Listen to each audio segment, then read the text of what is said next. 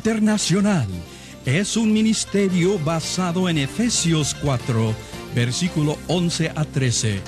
Y Jesús mismo constituyó a unos apóstoles, a otros profetas, a otros evangelistas y a otros pastores y maestros, a fin de perfeccionar a los santos para la obra del ministerio, para la edificación del cuerpo de Cristo, hasta que todos lleguemos a la unidad de la fe y del conocimiento del Hijo de Dios, a un varón perfecto, a la medida de la estatura de la plenitud de Cristo.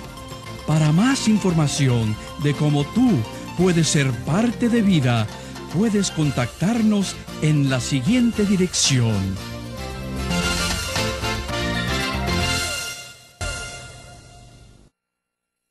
Hola, ¿qué tal? Las bendiciones del Altísimo sean sobre ustedes. Llegamos ya a esta altura del curso, a la clase número 8, y tanto la clase número 6 y número 7 tratamos sobre el Dios Hijo, después en la 8, en la 7 el Dios encarnado y en la 5 el Dios el Padre y en la 4 hablamos de la Trinidad. Ahora en esta clase vamos a hablar de Dios el Espíritu Santo.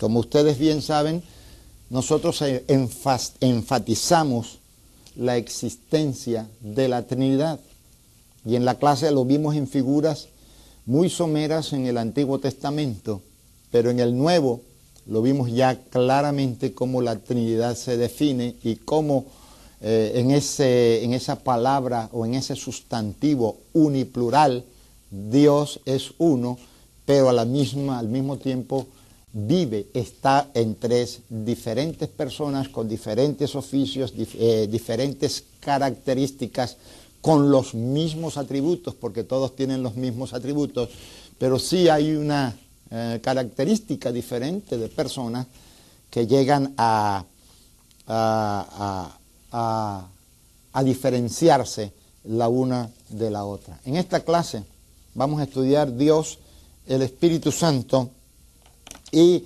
este, vamos a, ver eh, cómo, cómo se complementan el uno con el otro. Aquí vamos a ver unos siete aspectos. La clase va a tener unos siete aspectos y vamos a, definirlos de la siguiente manera. Perdónenme que estamos aquí borrando esto de, la, de, otra clase, pero vamos a ver qué es lo que nos quiere enseñar el Señor en esta hora. lo primero es, vamos a ver la personalidad del Espíritu Santo vamos a ver la deidad del Espíritu Santo.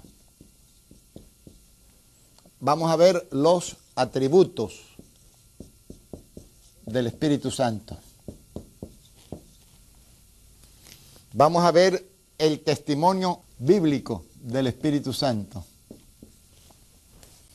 Vamos a ver sus títulos, así como Jesús tiene títulos y como el Padre tiene títulos, el Espíritu también tiene títulos. Vamos a ver sus relaciones, con quién se relaciona el Espíritu Santo. Y por último, su carácter adorable. O sea que tiene un carácter que por ser eh, Dios exige adoración. Nosotros somos muy enfáticos en enseñar que la adoración solamente la debe de recibir Dios. El Espíritu Santo es el administrador de las empresas divinas.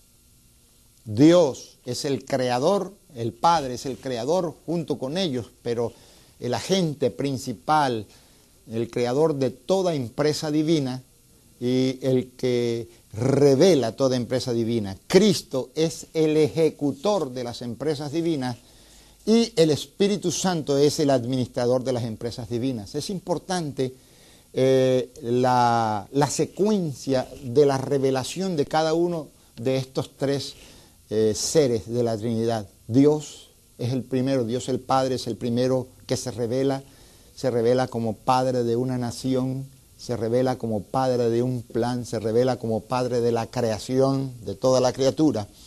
Y Cristo después se revela como el que viene a hacer la voluntad. Por eso en Hebreos dice, vengo a hacer tu voluntad, me preparaste cuerpo, lo tomo, me sacrificio, ejecuto la gran empresa divina que es el clímax de la creación, que es la redención. Porque Dios eh, eh, hizo, hizo la creación, hizo empresas, formó un propósito, tuvo un propósito eterno, el propósito eterno de la creación. Pero el hombre perdió ese propósito, Cristo viene, ejecuta una de las empresas que es recuperar el propósito original en el ser, el propósito divino original para el ser humano. Y después que Cristo se va, dice, Él le dijo a sus discípulos, no os dejaré solo, os enviaré a otro consolador, el cual os guiará a toda verdad. La obra está hecha. Cuando Cristo dijo, consumado es, todo se logró. El Dios encarnado logró la redención del ser humano. Pero desde el momento en que desciende el Espíritu Santo, aquel día glorioso de Pentecostés, Él comienza a administrar, Él es la administración, es la dispensación eh, donde el ser humano tiene contacto con el Espíritu Santo. Es eh, la, dispensación de Cristo de la redención tuvo lugar en, en sus 33 años y medio de vida, pero falta otra parte de su dispensación cuando Él vendrá y juzgará al mundo por un espacio de tiempo. La del Padre tuvo su dispensación cuando dio palabra, la palabra promesa de que algún día esa palabra sería carne y ahora el Espíritu Santo está administrando estas empresas de Dios. Como primer punto para comprender todo esto, tenemos que conocer la personalidad del Espíritu Santo. Tiene intelecto, tiene sensibilidad y tiene voluntad. Noten que son los mismos, son los mismos atributos o, las mismas señales de la personalidad de Dios el Padre y de Dios el Hijo. Tiene intelecto para dirigir, tiene sensibilidad para sentir. Y tan, tan sensible es el Espíritu Santo que en Romanos 8, 26 y 27 dice que Él gime en esa sensibilidad, gime con gemidos indecibles porque conforme a la voluntad de Dios intercede por todos los santos. La personalidad del, del Espíritu Santo es reconocida en el Antiguo Testamento. Voy a dar una sola cita nada más porque yo creo que todo estudiante de la Biblia sabe estas cosas. Job 33, 4. Miremos el libro de Job, capítulo 33, versículo 4, que reza de la siguiente manera. El Espíritu de Dios me hizo y el soplo del Omnipotente me dio vida.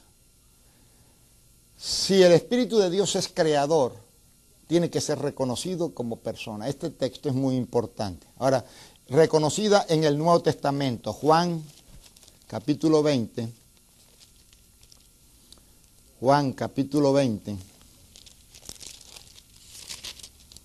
versículo 22, 20, 22. Y habiendo dicho esto, sopló y les dijo, recibid el Espíritu Santo. Y un capítulo muy fuerte para nosotros es el de Hechos capítulo 2, donde después que fueron todos llenos, dice que la multitud llegó y decían, están borrachos, llenos de mosto, eran las nueve de la mañana. Y Pedro se levantó y dijo, varones hermanos, no es esto que, no es esto mm, de que estén borrachos ni llenos de mostos, sino fue lo que fue dicho en una profecía de la antigüedad por el profeta Joel. En los postreros tiempos derramaré de mi espíritu. Ahí hay otra referencia al Antiguo Testamento donde se reconoce al Espíritu Santo como una persona. Y por consecuencia del Espíritu dice, profetizarán, vuestros jóvenes verán visiones, vuestros ancianos soñarán sueños. Sobre mis siervos y sobre mis siervas derramaré mi espíritu. Capacitación de la persona, eh, de la tercera persona de la Trinidad para aquellos que quieran hacer un ministerio. Eh, aquí eh, Juan lo reconoce cuando Jesús les habló y les dijo que les iba a enviar el Espíritu Santo, y también Cristo lo reconoce cuando en el capítulo 4 eh, del libro de San Lucas dice, el Espíritu de Jehová está sobre mí, da dirección, da dirección, tiene inteligencia para impartir dirección. Me ungió la sensibilidad y me ha enviado la voluntad del Espíritu en la persona de Jesucristo. Ahí están los tres atributos de su personalidad. Intelecto, está sobre mí, me dirige, me cubre, no me salgo de su cobertura, es mi cobertura, me protege. Tiene sensibilidad porque me ha ungido para estar junto conmigo y además me ha enviado a ejercer la voluntad. Ahora, Jesús reconoce también la existencia del Espíritu Santo y eh, tiene cualidades de personas, lo cual podemos ver en Juan 16, 13, donde la palabra nos exhorta lo siguiente. Pero cuando Él venga, el Espíritu de verdad, Él os guiará voluntad a toda verdad, porque no hablará por su propia cuenta, hablará todo lo que oyere, sensibilidad, y os hará saber las cosas que habrán de venir, inteligencia. Él sabe las cosas. Él va a revelar. Y, aquí están esas tres cualidades de persona. Ahora, la segunda parte es la deidad del Espíritu Santo. Ya vimos su, personalidad, las tres cualidades para, para ser una persona, intelecto, sensibilidad, voluntad. Ahora, la deidad. Tiene nombre de Dios. Isaías 61, versículo 1. Es la profecía que citó Jesús. El Espíritu de Jehová, el Señor, está sobre mí. ¿El Espíritu de quién? De Jehová. Tiene nombre de Dios. Hechos, capítulo 5, versículos 3 al 4. Hechos capítulo 5 versículos 3 al 4. Y dijo Pedro, Ananías, ¿por qué llenó Satanás tu corazón para que mintieses al Espíritu Santo y sustrajeses el precio de la heredad, reteniéndola no se te quedaba a ti y vendida no estaba en tu poder? ¿Por qué pusiste esto en tu corazón? no has mentido a los hombres, sino a Dios. En los dos textos hay un complemento. Habla de la mentira al Espíritu, pero Pedro en el segundo eh, versículo, en el versículo 4, declara que la mentira, aunque fue hecha al Espíritu Santo, fue hecha a una persona que tiene cualidad de Dios. No has mentido a los hombres, sino a Dios. Segunda de Corintios 3, 17. Segunda de Corintios 3:17. Y la palabra del Señor nos dice de la siguiente manera. Porque el Señor es el Espíritu. Y donde está el Espíritu del Señor, allí hay libertad. Noten, la palabra Señor es la palabra hebrea Adonai, la palabra griega Kyrios, que significan eh, atributos que se le dan a Dios, Señor. Y esa palabra, cuando se le reconoce como Señor, no hay duda que se le está reconociendo como el Dios altísimo, el amo, el dueño, el amo absoluto de todas las cosas. También su, deidad es comprobada porque se le asocia con Dios, tiene, tiene una sociedad con Dios. Juan capítulo 15, versículos o versículo 26, Juan 15, 26. Pero cuando venga el consolador, a quien yo os enviaré del Padre, el Espíritu de verdad, el cual procede del Padre, Él dará testimonio acerca de mí. Aquí hay una asociación con el Padre y con el Hijo. El Espíritu no venía a hablar de sí mismo, venía a hablar del Hijo, de la obra del Hijo, a enfatizar la obra del Hijo. Pero ¿de dónde venía el Espíritu? Cristo dijo, yo como Dios lo envió, viene del Padre, está asociado con el Padre, pero y más abajo, para que no les quede duda, vuelve y repite, Él procede del Padre. Entonces, la deidad del Espíritu Santo está comprobada en, estos, eh, en este versículo y también en esa cualidad de tener nombre para con Dios. Los testigos de Jehová dicen que Él es apenas la fuerza activa de Jehová, pero una fuerza activa no tiene padre y no tiene sociedad, pertenece, es parte de un ser, la fuerza es parte de un ser. Pero Cristo dijo, lo enviaré, procede del Padre, enviado también por el Padre, enviado por mí, enviado por el Padre, la sociedad de la Trinidad otra vez. Y dice, y Él, Él no hablará él dará testimonio de mí.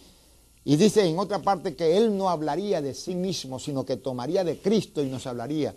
Una fuerza no habla, pero aquí el Espíritu Santo habla. Ahora, vamos a ver los atributos del Espíritu Santo en la, en la tercera parte. Primero, es omnipresente.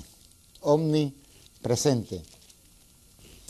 Miremoslo en en Primera de Corintios, Primera de Corintios 6, 19. E, el Espíritu Santo es omnipresente. Dice así, o ignoráis que vuestro cuerpo es templo del Espíritu Santo, el cual está en vosotros, el cual tenéis de Dios y que no sois vuestros. Dice, porque habéis sido comprado por precio. Glorificad pues a Dios en vuestros cuerpos y en vuestro espíritu, los cuales son de Dios. Hay un texto en la palabra que yo no entendía mucho. Y es el texto ese de, de, de Isaías, capítulo 6, donde los ángeles dicen, Santo, Santo Jehová, llena está la tierra de tu gloria. Yo me puse a pensar, si la, la, tierra está llena de su gloria, era una contradicción porque en aquel entonces Dios nada, nada más vivía en el arca del pacto que estaba en el templo. ¿Cómo podía estar llena la tierra de la gloria del Señor? Yo sé que podemos contestar la presencia, pero la chequina gloria de Jehová solamente descendía en el lugar santísimo. Más tarde, cuando es destruido el, templo y se hace el segundo templo, el templo que construyó, eh, que, se comenzó a construirse en los tiempos de, de Zorobabel y en los tiempos del profeta Zacarías, ah, viene una profecía que dice, y la postrera gloria de, la, de esta casa será mejor que la primera. Y cuando uno estudia las construcciones de los dos templos, el templo de Salomón tuvo más gloria, aún más eh, eh, tuvo el testimonio de, que la chequina gloria de Jehová bajaba sobre ese templo, estaba. En el segundo templo no existe ese, esa característica, sino que por fe creían que ahí estaba la, la gloria del Señor, porque no hay registros donde dicen que en ese segundo templo Dios descendió como descendía en el primero. Y lo único es que, llegó a mi mente para darme claridad, es que el Espíritu nos escogió a nosotros. Siendo guaridas de demonios, Él nos tomó y nos llenó de su Espíritu Santo.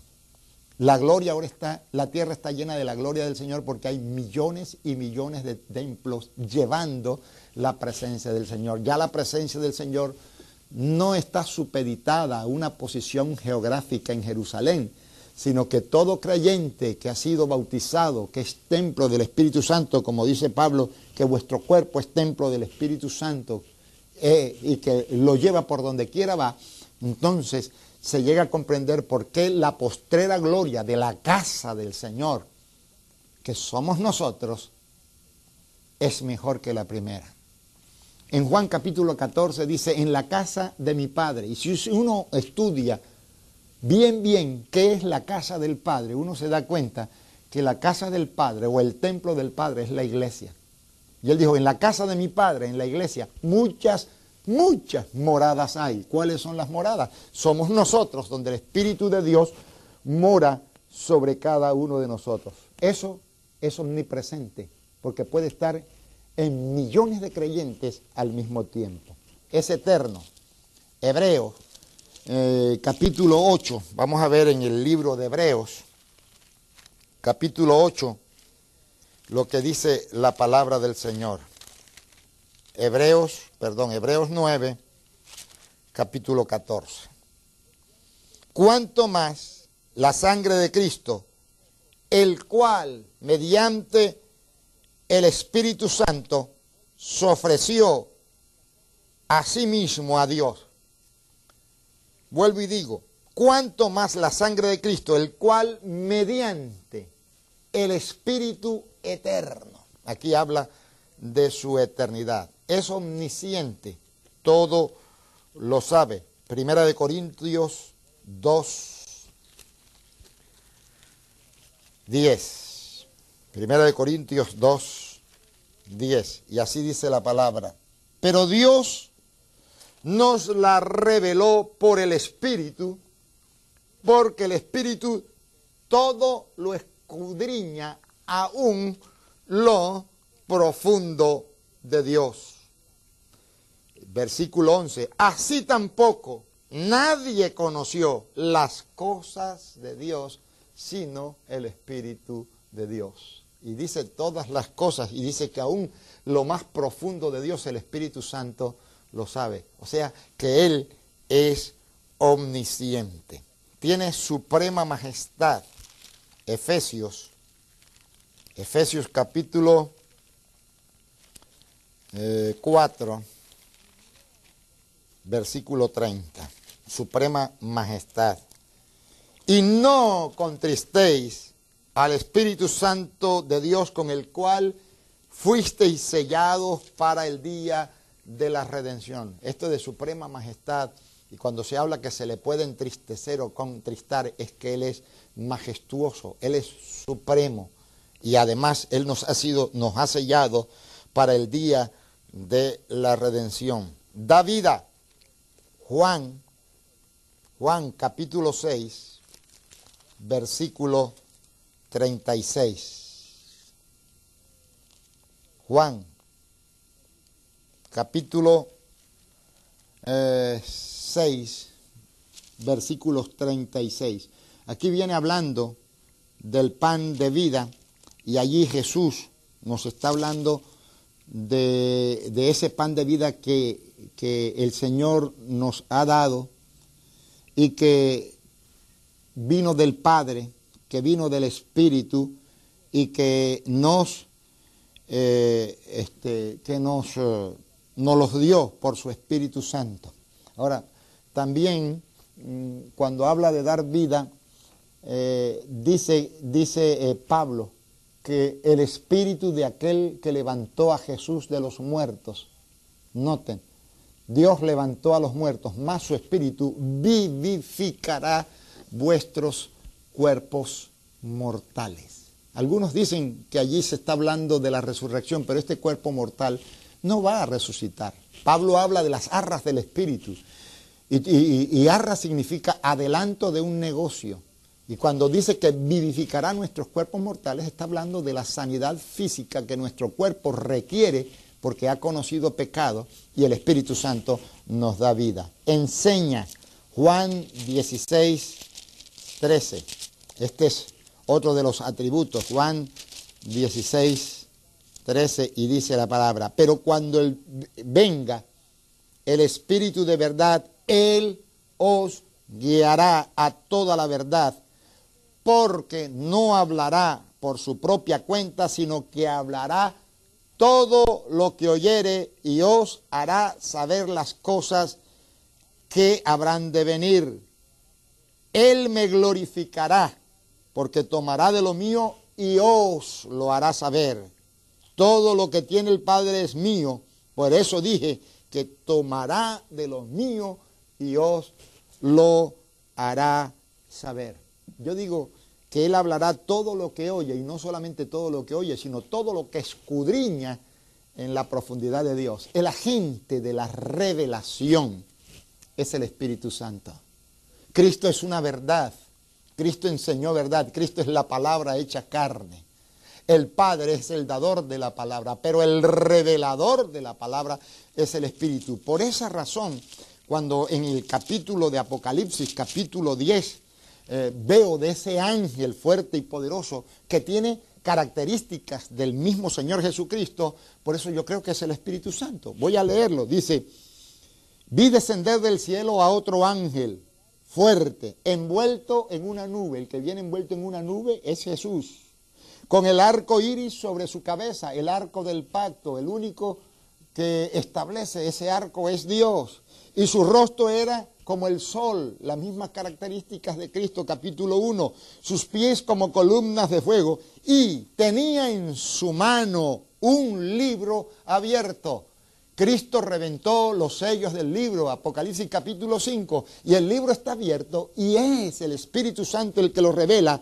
Y puso su pie derecho sobre el mal y el izquierdo sobre la tierra, y clamó a gran voz como ruge un león, la fortaleza de la revelación. Y cuando hubo clamado, siete truenos emitieron sus voces. La revelación es como un trueno. Hay que tener un oído especial. Por eso dice, si oyeres atentamente, palabra rema. Cuando los siete truenos hubieron emitido sus voces, yo iba a escribir, pero oí una voz del cielo que me decía, sella las cosas que los siete truenos han dicho y no las escribas. ¿Por qué? Porque eran revelaciones para un tiempo posterior. Y el ángel que vi sobre el mar y tierra y sobre la tierra levantó su mano al, su mano al cielo y juró por el que vive. Nadie puede jurar por Dios ni los ángeles. El único que puede jurar por sí mismo es Dios. Por eso Dios le juró a Abraham, dice que levantando su mano derecha, no encontrando más nadie por quien jurar, juró por sí mismo. Dios le prohíbe a sus ángeles y a sus criaturas jurar. Juró por el que vive por los siglos de los siglos, que creó el cielo y las cosas que están en él y la tierra y las cosas que están en el mar, que el tiempo no sería más. Versículo 8, oí del cielo y del cielo, oí del cielo, habló, la voz que oí del cielo habló otra vez conmigo y dijo, ven, toma el librito que está abierto en la mano del ángel que está en pie sobre el mar y sobre la tierra. Y fui al ángel diciéndole que me diese el librito y él me dijo, toma y cómelo. La palabra hay que comerla. Te amargará el vientre. Cuando tú recibes una revelación, amarga el vientre, porque mucha gente no se compromete, no se compromete con las revelaciones del Espíritu Santo porque les amarga el vientre, su manutención. Te amargará el vientre, pero en tu boca será dulce como la miel. Entonces tomé el librito de la mano del ángel y lo comí, y era dulce en mi boca como la miel. Pero cuando lo hube comido amargó mi vientre. Pero si tú sigues comiendo del libro, llega el tiempo en que el vientre también se te endulza. Y él me dijo, es necesario que profetices, que hables otra vez sobre muchos pueblos, naciones, lenguas y reyes. Él es el espíritu de la revelación, mis estimados hermanos. Regenera Juan, Juan 3:6. De tal manera amó Dios al mundo que dio a su Hijo unigénito para que todo aquel que en él cree no se pierda, mas tenga vida eterna, da la regeneración a, nosotros a través de Jesucristo, porque Él nos hará saber lo que este, el Hijo, eh, lo que el Hijo eh, nos ha dado. Pero en la obra más profunda de la regeneración está en el versículo 6 cuando dice, lo que es nacido de la carne, carne es, lo que es nacido del Espíritu, Espíritu es. Y el último atributo, Él es santo, completamente santo. No hay tacha. Es tan santo que Jesús dijo que la blasfemia contra el Padre y contra el Hijo le sería perdonada, mas no contra la blasfemia del Espíritu Santo. Algunos dicen que atribuirle las obras del Espíritu Santo al diablo es la blasfemia, pero yo encuentro que la blasfemia contra el Espíritu Santo es la incredulidad, porque yo he visto mucha gente blasfemar contra el Espíritu Santo y después ser bautizados por el Espíritu Santo. ¿Y por qué es blasfemia? Porque lo está declarando mentiroso. La revelación que el Espíritu Santo no la creemos. No creemos que eso, exista. Eso llega a ser blasfemia. Y déjeme decirle, es pecado imperdonable porque por, por cuanto es incredulidad no puede creer en el perdón. Y es un pecado circunstancial, no es eterno. Dice que el, que, blasfemare con el Espíritu Santo no le será perdonado en esta vida ni en la vida venidera. Si en esta vida mantienes una vida de incredulidad, no te será perdonada. Pero si te arrepientes y entras a la fe, podrás ser perdonado. Y tampoco en la otra vida te será perdonado, porque si entras con incredulidad allá, allá tampoco te van a perdonar. El momento del perdón es aquí. Pero el pecado, la blasfemia contra el Espíritu Santo es la incredulidad no atribuirle los hechos de Dios al diablo, porque muchos, aún en estas nuevas manifestaciones, hay muchos siervos de Dios que dicen que la risa, que la caída, que esto, que la sanidad es del diablo, y sin embargo Dios no los ha condenado y creo que no se han condenado. Pero si llegan a ser incrédulos en cuanto a su salvación y en cuanto a la revelación que Dios les ha dado en un momento dado, entonces sí, llegan a tener el pecado imperdonable por cuanto han adquirido una cualidad en su vida que les impide creer para ser perdonados. El testimonio, ahora entramos al testimonio bíblico del Espíritu Santo. La primera figura que vemos del Espíritu Santo está en el libro de Génesis, en el segundo versículo. Dice que la tierra estaba desordenada y vacía y las tinieblas estaban sobre la faz del abismo y el Espíritu de Dios se movía sobre la faz de las aguas. Oído, a pesar de ese caos tan violento, dice que este Espíritu, el Espíritu Santo, estaba cuidando aquel caos porque sabía de la obra de regeneración que venía después. Esa obra de regeneración es tipo o, tipo o símbolo de la regeneración en el ser humano del cual el Espíritu Santo es agente. Ahora, noten, fíjese, estaba desordenada. El hombre cuando este, deja, no tiene a Cristo, su vida es un desorden completo, desorden espiritual y desorden físico. Por eso necesita ingerir alcohol, droga, para medio poder subsistir y tener un poco de felicidad. Estaba vacía.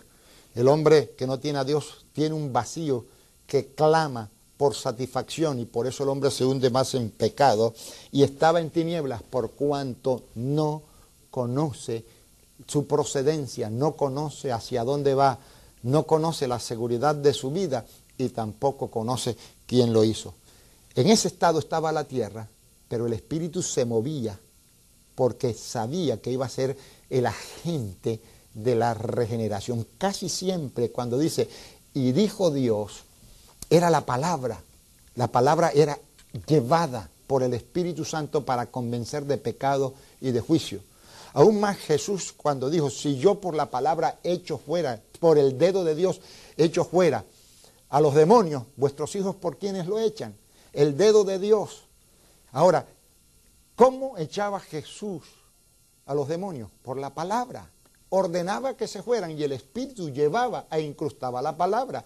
Cuando se habló de la concepción de Jesús, fue el Espíritu que llevó la palabra y la hizo carne o la hizo embrión en el vientre de María. En el Nuevo Testamento, fíjense, el Espíritu Santo, ahora hay otras citas más en el Antiguo Testamento que habla del Espíritu Santo, cuando Dios capacitó a aquellos hombres que hicieron el tabernáculo con Moisés, aquellos artífices que hicieron obras de oro, que, construyeron el, el tabernáculo, dice que el Espíritu vino sobre ellos.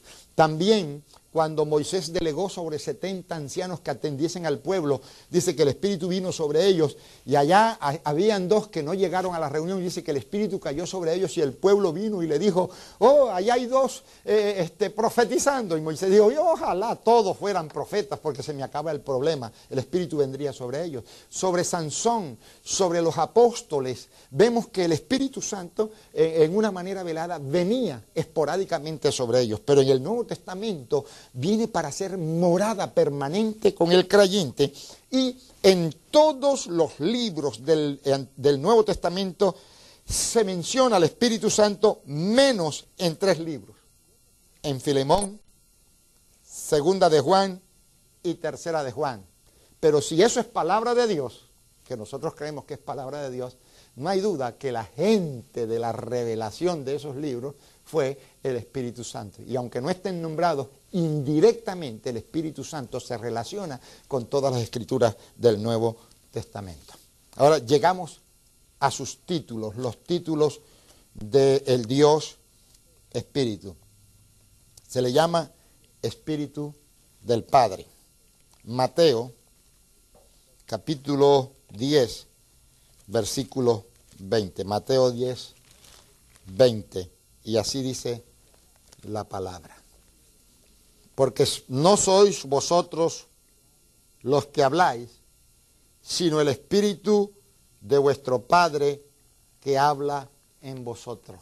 Cristo estaba hablando de persecuciones venideras y dijo que cuando los entregaran a los concilios, a las autoridades para ser presos y perseguidos, que no se preocuparan de cómo iban a hablar, porque en aquella hora os será, será dado lo que habéis de hablar, porque no seréis vosotros los que habláis, sino el Espíritu de vuestro Padre que habla en vosotros. Espíritu del Señor.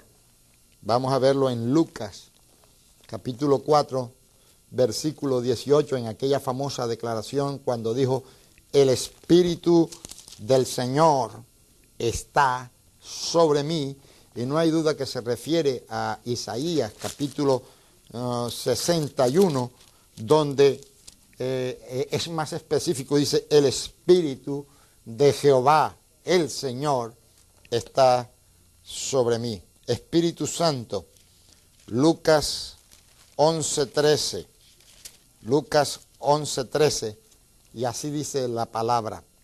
Pues si vosotros siendo malos sabéis dar buenas dádivas a vuestros hijos, cuánto más vuestro Padre Celestial dará el Espíritu Santo a quienes se los pidan.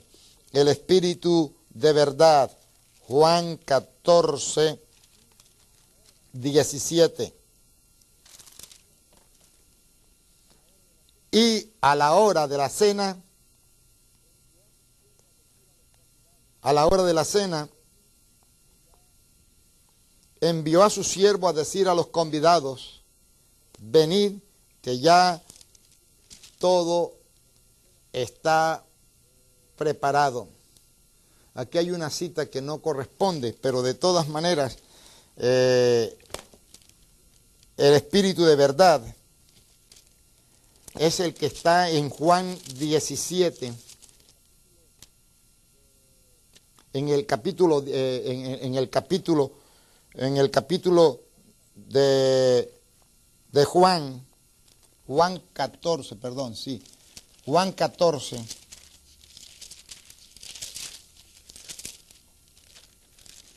Diecisiete.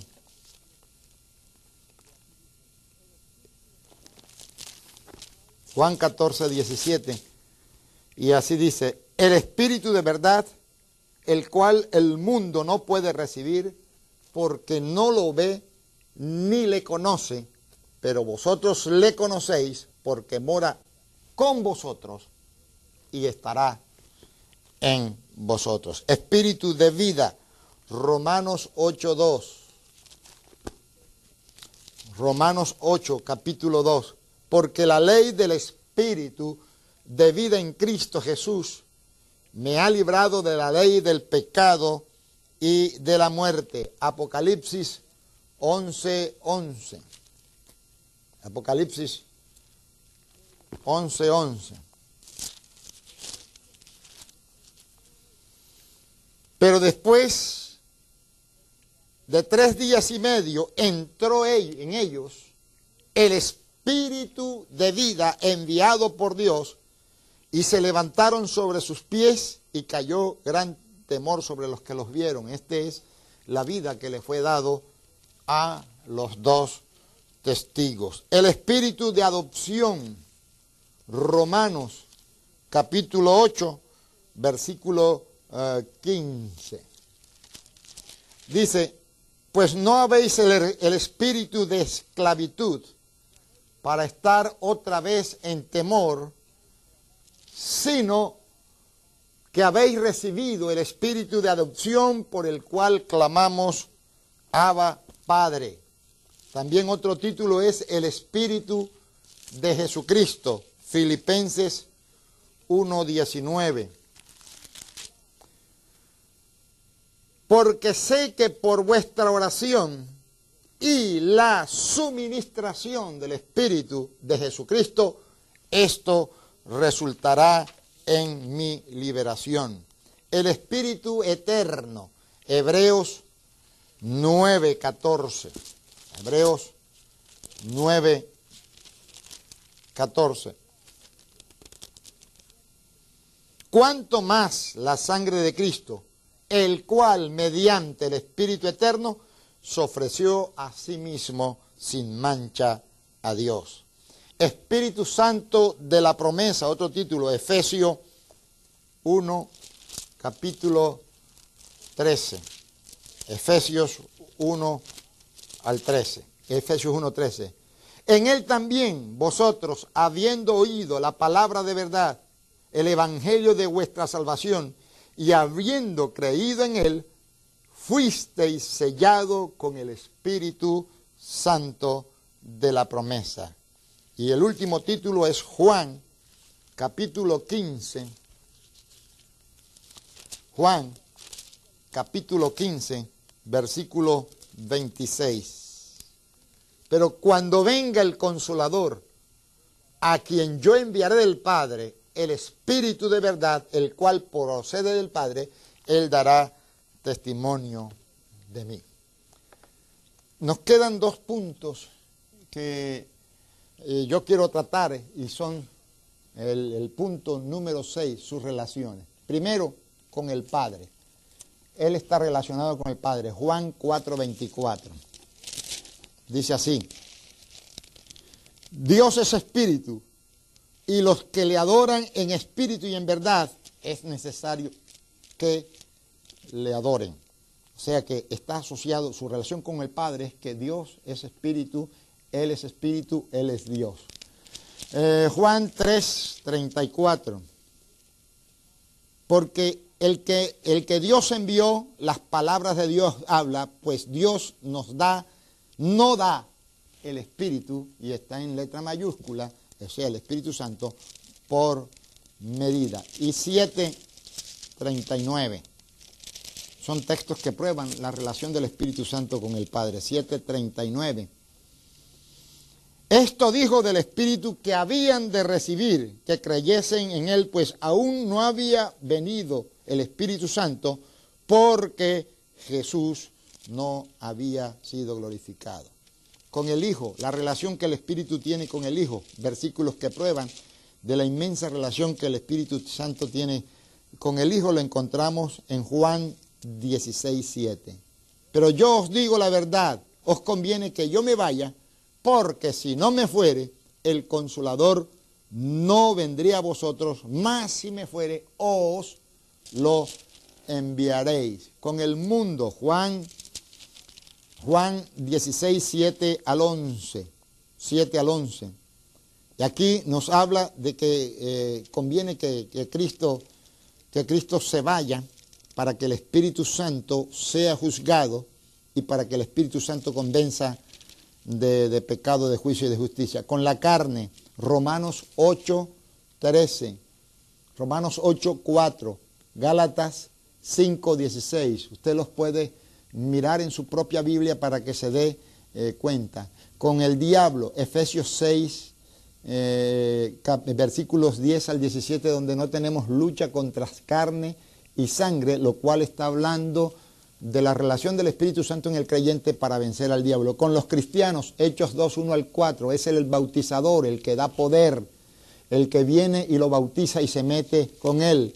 Y con los, los propósitos divinos de Dios, los encontramos en Romanos capítulo 8, versículos 26 al 27, donde según el propósito eterno de Dios, el Espíritu intercede, gime, conforme a la voluntad de Dios, intercede por todos los santos y habla a favor de Dios de cada uno de nosotros. Y por último, su carácter adorable lo encontramos en el capítulo 1 del Evangelio de San Lucas, Lucas, capítulo 1, versículos 30, 35, donde dice, respondiendo el ángel le dijo, el Espíritu Santo vendrá sobre ti y el poder del Altísimo te cubrirá con su sombra por lo cual también el santo ser que nacerá será llamado Hijo de Dios. El ángel reconoce su santidad y en su santidad reconoce su carácter adorable y reconoce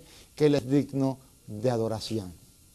Dios el Padre, quien crea las empresas divinas, quien gesta, Dios el Hijo quien las ejecuta, especialmente la redención, el juicio y el dominio de las naciones, y Dios el Espíritu Santo, quien eh, las mantiene vivas, activas, las administra y prepara a la iglesia para ese encuentro glorioso con Cristo Jesús sin mancha y sin arrugas. Bendiciones sean sobre ti y te espero en la próxima clase. Les habla su hermano y amigo Lee Short, fundador del Ministerio Vida Internacional. Nuestro deseo es el de capacitar obreros para la obra del Señor. Si necesitas más información acerca de más cursos y su costo, escríbenos a la dirección en la pantalla. Dios le bendiga.